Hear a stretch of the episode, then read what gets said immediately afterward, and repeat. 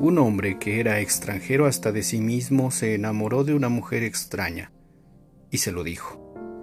Pero ella era una mujer extraña, muy solitaria, indiferente, con pájaros en la cabeza. Si me quieres, le dijo, yo no sé si pueda quererte. ¿Y cómo podré convencerte de que me quieras? preguntó el hombre. Yo no conozco el mar, dijo la mujer. No conozco el bosque ni la selva.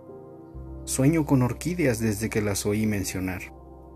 He vivido en mi casa desde que nací. No he ido más allá de los límites de mi jardín. En los ojos de la mujer había algo semejante a una tristeza serena, a un aburrimiento domesticado, a una desesperanza ya vieja y sin solución. Y sin embargo, como quien trata de pescar ballenas en el manantial del transpatio, se atrevió a pedir. Llévame a ver el mar. De acuerdo, dijo el hombre. Empaca y nos vamos. Pero quiero ir a pie, desnuda y con una venda sobre los ojos. No verás el camino. Tú me guiarás.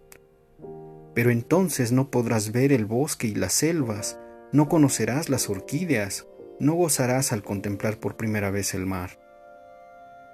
Quizás sí pueda verlos y conocerlos a través de tus ojos ¿Y entonces me amarás? Antes de quitarme la venda me describirás el mar.